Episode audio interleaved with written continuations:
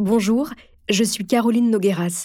Laissez-moi vous parler d'un nouveau podcast Bababam Originals qui s'appelle La Traque. Si vous aimez Homicide, je pense que vous allez adorer ce podcast qui nous fait revivre des traques, des cavales, des évasions toutes plus spectaculaires les unes que les autres. Mais surtout, il nous raconte à chaque nouvelle saison un duel sans merci entre deux camps qui s'affrontent, le truand et la police. La première saison est disponible depuis le 8 mars sur toutes les plateformes d'écoute. Le mystère, Alexandre Despalières, Sexe, drogue et mensonges, épisode 3. Le 17 mars 2013, Peter Aikin est mort depuis 4 ans et demi. L'enquête patine quand on apprend le décès d'un autre homme, Olivier Metzner. Metzner est un ténor du barreau. Son corps a été découvert dans une barque au large de son île privée de Boédic en Bretagne. Il a laissé une lettre. Le suicide ne fait aucun doute. D'Olivier Metzner, on sait peu de choses, hormis la liste de ses clients. Jérôme Kerviel, Dominique de Villepin, Jean-Marie Messier, Bertrand Cantat. Si l'avocat est de tous les procès médiatiques, l'homme, lui, reste un mystère. Metzner n'a ni femme ni enfant. Son truc à lui, c'est les hommes. Parmi eux, un certain Alexandre Despalières. Vous écoutez Homicide, je suis Caroline Nogueras.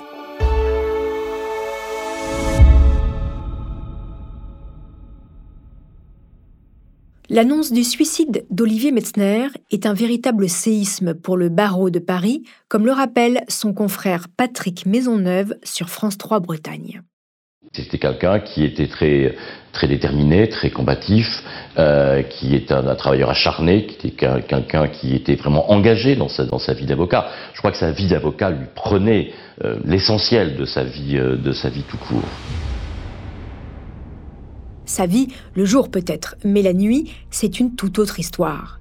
Loin des couloirs du palais, le ténor est un homme taciturne, entouré d'amants jeunes, parfois très jeunes. Metzner et Despalières sont de très vieilles connaissances. Ils se rencontrent pour la première fois en 1993. En 1992, Alex a 24 ans. Il croit encore en ses chances de percer dans la musique.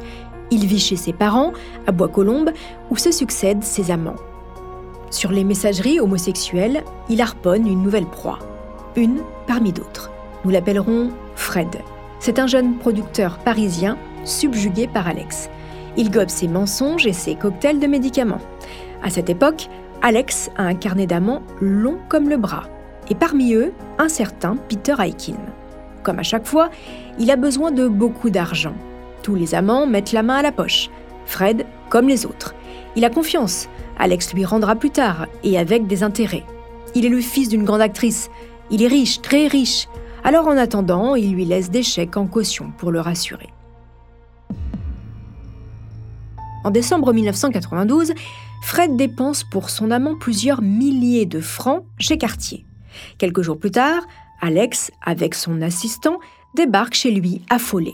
Il menace de se suicider et doit quitter de toute urgence le pays. Ses frères le recherchent. Il est en danger. Il doit voir sa mère, Elizabeth Taylor. C'est vital. Fred prend donc des billets pour les États-Unis Alex, son assistant, et Fred débarquent le 9 janvier 1993 à Los Angeles. Mais pour Fred, l'escapade dans la baie des Anges vire au cauchemar. Ses deux compagnons lui dérobent de l'argent et ses affaires. Ils le bourrent de médicaments et le laissent croupir dans la chambre d'hôtel pour aller s'enivrer de fêtes et d'amants. Sur un coup de tête d'Alexandre, le trio repart en France avec le même empressement qui l'a poussé à venir. Ils n'ont évidemment pas vu la célèbre actrice américaine. De retour à Paris, Fred reprend ses esprits et encaisse les chèques d'Alex qu'il lui avait laissés en caution. Et devinez quoi? Tous reviennent impayés. Acculé par les dettes et affaibli par son sevrage de médicaments, Fred se réfugie chez ses grands-parents. Une plainte est déposée contre Alexandre Despalières pour empoisonnement, escroquerie et vol. Pour le représenter, Fred contacte une pointure, un ami proche, Olivier Metzner.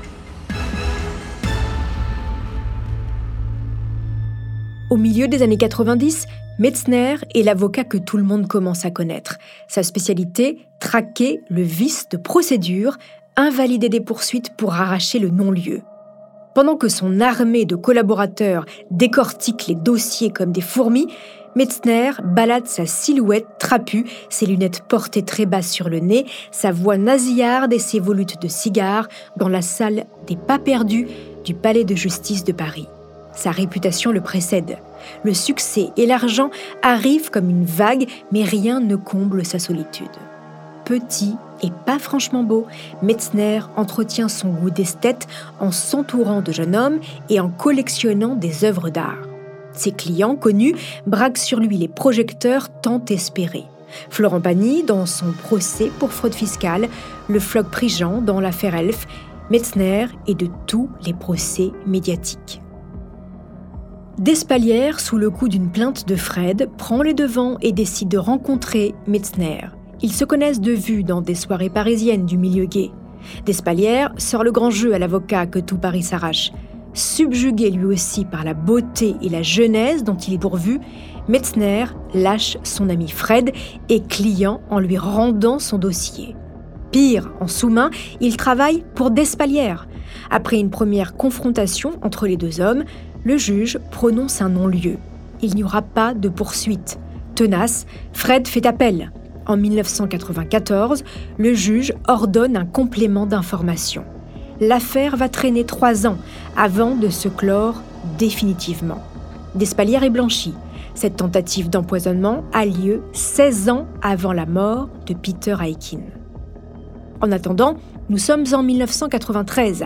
Metzner et Despalières deviennent amants. Le gigolo s'installe même un temps chez l'avocat qui lui aménage une chambre et lui met à disposition un budget pour ses faux frais. Alors oui, la relation est non exclusive, donc tumultueuse. 19 ans les séparent, mais le goût du people, un penchant pour les drogues et le luxe les réunissent.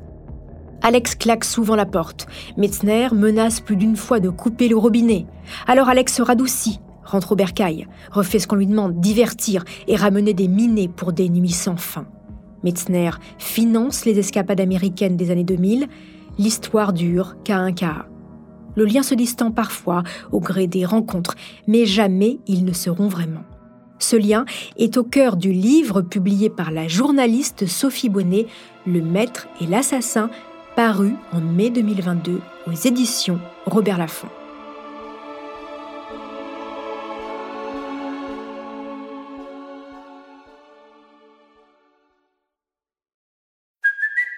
It's Kaylee Cuoco for Priceline. Ready to go to your happy place for a happy price? Well, why didn't you say so? Just download the Priceline app right now and save up to 60% on hotels. So, whether it's Cousin Kevin's Kazoo concert in Kansas City, go Kevin, or Becky's Bachelorette Bash in Bermuda, you never have to miss a trip ever again. So, download the Priceline app today. Your savings are waiting.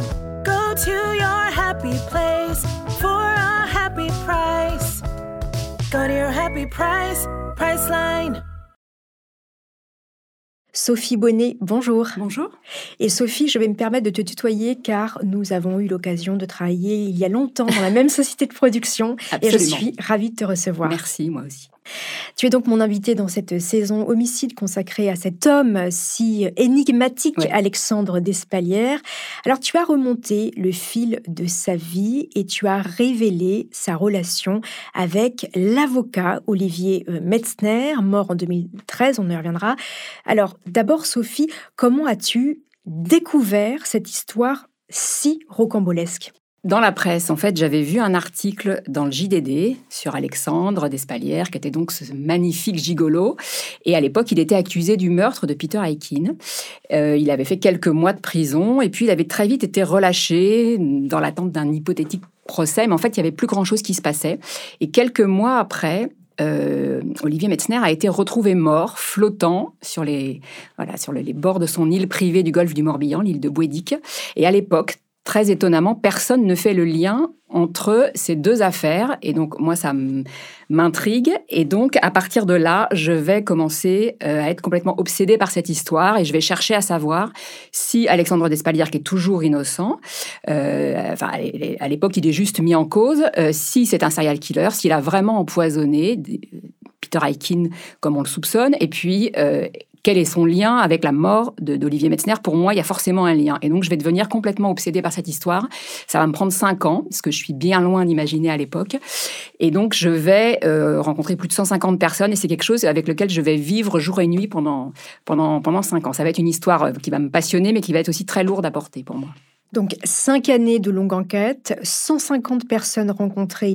Et parmi les 150 personnes rencontrées, il y a bien sûr Alexandre Despalières que tu vas rencontrer à plusieurs reprises. La première rencontre, tu racontes dans la presse, elle est euh, délicieuse. Euh, les autres vont l'être beaucoup moins. Comme si toi aussi, il avait tenté de, te séduire, Sophie. Est-ce que tu peux nous raconter euh, ces différents échanges avec ce personnage jusqu'à cette désillusion alors la première fois que je le vois, c'est à l'été 2013. Euh, il est tout à fait euh, charmant. Il me donne rendez-vous dans un palace, le Meurice.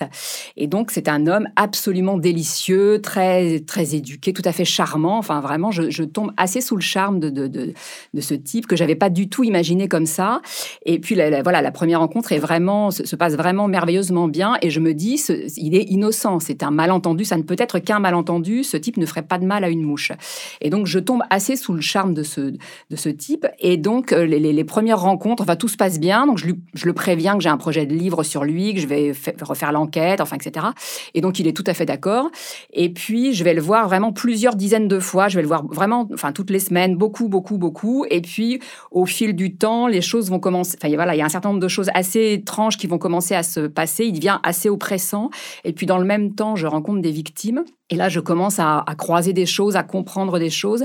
Et puis, c'est vraiment c'est un, amoncellement de témoignages de gens qui ont été empoisonnés, des gens qui ne se connaissent pas entre eux, qui me racontent les mêmes choses. Ils sont tombés euh, euh, dans, leur cuisine, dans leur chambre. Enfin, vraiment, ils ont voilà. Et donc, je, finis par comprendre que euh, ce type maîtrise à merveille l'art du poison. Enfin, c'est quelqu'un qui, qui connaît très très bien le, toutes les dosages, toutes les molécules. Et puis, il, utilise les médicaments. Alors, certaines sont certaines personnes sont au courant mais enfin, il a tout à fait des, des techniques assez extraordinaires pour euh, mettre les gens sous emprise. Alors, Parfois, il tue, mais la plupart du temps, c'est juste pour mettre les gens sous emprise et c'est toujours dans un but économique. Et puis, au fil des années, alors là, je, je enfin voilà, je vais pas tout raconter, mais en fait, au fil du temps, je vais finir par acquérir la certitude, et puis je vais avoir aussi des, preuves, des documents, beaucoup de choses qui vont me permettre d'acquérir la certitude qu'il a tué au moins cinq personnes empoisonnées de manière médicamenteuse. Donc, ses deux grands-mères, son père, sa mère, et puis Peter Aikin, euh, son mari. Et puis, la grosse question vraiment pour moi, c'est de savoir s'il a également tué Olivier Metzner mais je vais acquérir la, certitude que c'est un empoisonneur et alors il empoisonne au paracétamol, ce qui est vraiment une méthode assez parfaite et redoutable parce que c'est assez indétectable. Le doliprane, c'est en vente libre. Et si vous en donnez des doses assez fortes de manière régulière, le, foie va finir par lâcher de manière, euh, enfin, ça se passe forcément, ça finit forcément par la mort. Et c'est quelque chose auquel on ne pense pas. Il y a désormais très peu d'empoisonneurs. Et voilà, donc il, a, il, a, mis au point une espèce de méthode assez particulière et redoutable.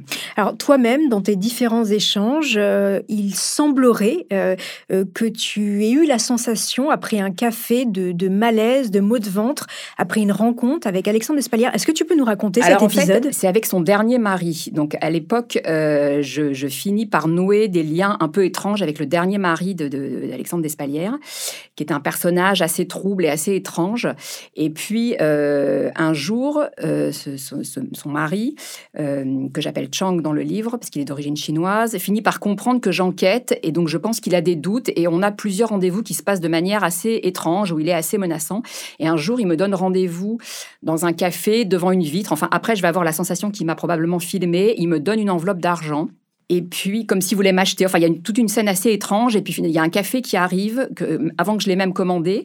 Et je vais être très malade après. Donc, je ne sais pas ce qui s'est passé. Mais en tout cas, à partir de là, je vais suivre les conseils que plusieurs victimes m'avaient donnés. C'est-à-dire que plus jamais je ne vais boire une, seule goutte d'eau ou manger, enfin, rien du tout euh, en, présence d'Alexandre et de son mari. Je vais devenir très méfiante. Incroyable.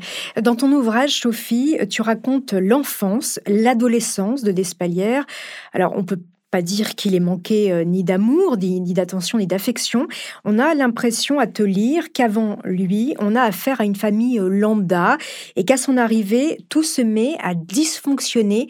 Est-ce que tu peux nous expliquer? En fait, c'était un enfant très beau ce qui a fait en fait, ce qui a causé sa perte, c'est quelqu'un qui a été élevé dès l'enfance, notamment par sa mère, dans la certitude, la conviction vraiment qu'il deviendrait une star, quelqu'un d'extraordinaire. Son destin était tracé, c'était acquis, il allait devenir chanteur, acteur, enfin n'importe quoi. Ça n'avait guère d'importance, mais voilà, la gloire lui était acquise. Et il s'est vraiment construit dans cette certitude-là. Et donc les choses ont commencé à assez bien se passer pour lui assez rapidement. Il fréquente le showbiz, il va même faire un disque, enfin il fréquente le le, gratin parisien, on va dire, des gens du monde politique, etc. Et puis, en même temps, il apprend qu'il est contaminé par le sida. Donc à l'époque, il a 16 ans à peu près. Euh, et là, en fait, le monde s'écroule parce que c'était pas du tout la promesse qui lui avait été faite et il ne peut pas comprendre que lui, si brillant, promis à un avenir si étincelant, soit frappé de cette manière-là parce qu'à l'époque, c'était vraiment la mort était certaine. Il n'avait aucune chance de s'en tirer. Et donc là, il va complètement vriller. Euh, alors, il, passe par un, certain nombre de phases de désespoir et en même temps, il fait dans sa tête un pacte avec le diable et il se il se convainc que ça a fonctionné parce que tous les gens autour de lui qui sont malades meurent et lui ne meurt pas. Et donc, à partir de là, c'était quelqu'un qui avait déjà, comment dire, une moralité assez douteuse, mais là, il n'y a plus aucune barrière, il n'y a plus aucune limite, et il va considérer que de toute façon, il, a le droit de tout faire. Enfin voilà, il n'y a a plus aucune barrière morale pour avoir ce qu'il estime lui être dû, c'est-à-dire la gloire, l'argent, le pouvoir. Alors on va ellipser évidemment une grosse partie de sa vie que j'ai racontée dans, dans, l'épisode qu'on vient d'entendre. Euh, tu découvres assez vite le lien qui unit Despalières à Olivier Metzner. Euh, comment définir cette relation qui a quand même duré, euh, à te lire, plus de 20 ah ans, mais en pointillé? Alors, en pointillés, non, pas vraiment. Enfin, c'est-à-dire qu'ils ont été amants pendant plus de 20 ans. Alors, Metzner était un des pénalistes, enfin, vraiment un des hommes les plus puissants de Paris. Il avait une fortune colossale et il avait une vie privée très secrète avec des gigolos, de la, drogue, etc. C'était quelqu'un qui avait la conviction d'être si laid que de toute façon, personne ne l'aimerait pour lui-même et qu'il était obligé de payer. Et donc, très rapidement, il a commencé à payer des gigolos. Et il est tombé fou amoureux d'Alexandre. Enfin, c'est un amour qui n'a pas été du tout partagé, mais euh, il était vraiment complètement sous le charme, à la merci d'Alexandre, vraiment. Emprise, sous emprise. Ah oui, complètement. Et donc, il aurait fait n'importe quoi pour les, pour les beaux yeux d'Alexandre. Il l'a financé pendant des années. Il a participé à tout un tas d'escroqueries auxquelles, enfin, il a, il a comment dire, qu'il a caché parce qu'Alexandre se faisait passer pour un peintre, etc. Et puis, en fait, ce qui est quand même terrible dans cette histoire, c'est que quand ils se rend, enfin, ils deviennent vraiment intimes en 92. Et à partir de là, ils ne vont plus jamais se lâcher. Et donc, en 92, en fait, Alexandre est mis en cause dans une première affaire d'empoisonnement. Il manque de, tuer quelqu'un déjà euh, avec du paracétamol. Et donc, c'est un, c'est un producteur de cinéma parisien.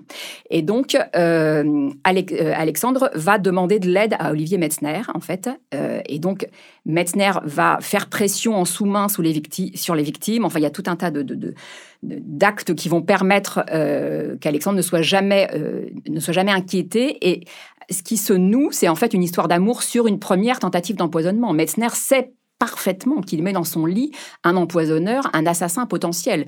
Donc, euh, enfin, c'est voilà, c'est une, relation assez assez particulière où chacun a joué franc jeu. Ils ont partagé beaucoup de secrets. Alexandre a fourni beaucoup de jeunes hommes à Metzner, enfin, et, lui lui donnait de l'argent en échange. Enfin, c'est une une, histoire assez, assez, assez sombre aussi. Et puis il y a eu aussi beaucoup de chantage. Olivier a fait euh, fait l'objet de beaucoup de chantage de la part d'Alexandre qui connaissait beaucoup de secrets. Mhm. Merci beaucoup Sophie Bonnet. Je rappelle le titre de ton ouvrage, Le Maître et l'assassin paru aux éditions Robert Laffont. Euh, je te garde avec moi, on te retrouve dans l'épisode 4. Alex est revenu dans la vie du ténor en 2007. Mais les choses ont changé. L'avocat est en position de force. Il y a un autre coq dans la basse-cour. Alexandre n'est pas jaloux. Les deux hommes se partagent l'appartement et l'emploi du temps du maître des lieux qui s'amuse de cette concurrence malsaine. C'est Alex qui perdra ce duel en quittant la France. Il a mieux à faire. Il a repris contact avec Peter Aikin. Au moment de la mort de ce dernier, Despalières est toujours domicilié chez Metzner. Une proximité qui va précipiter le ténor du barreau dans cette affaire dont il se serait bien passé.